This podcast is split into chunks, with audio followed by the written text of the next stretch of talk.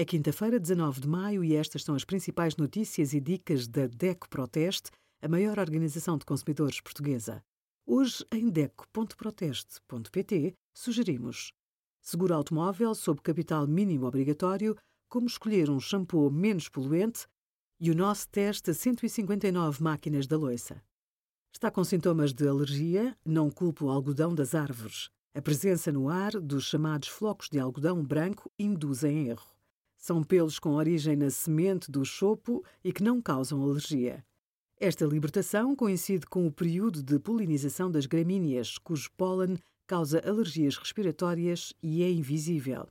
O aparecimento de alergias também costuma ser associado aos plátanos, mas, tal como acontece com os chopos, os picos de pólen dos plátanos são em março e abril.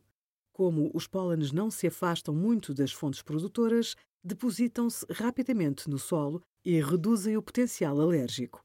Com a chuva, as concentrações de algodão e de pólenes das plantas diminuem. Obrigada por acompanhar a DECO Proteste a contribuir para consumidores mais informados, participativos e exigentes. Visite o nosso site em deco.proteste.pt.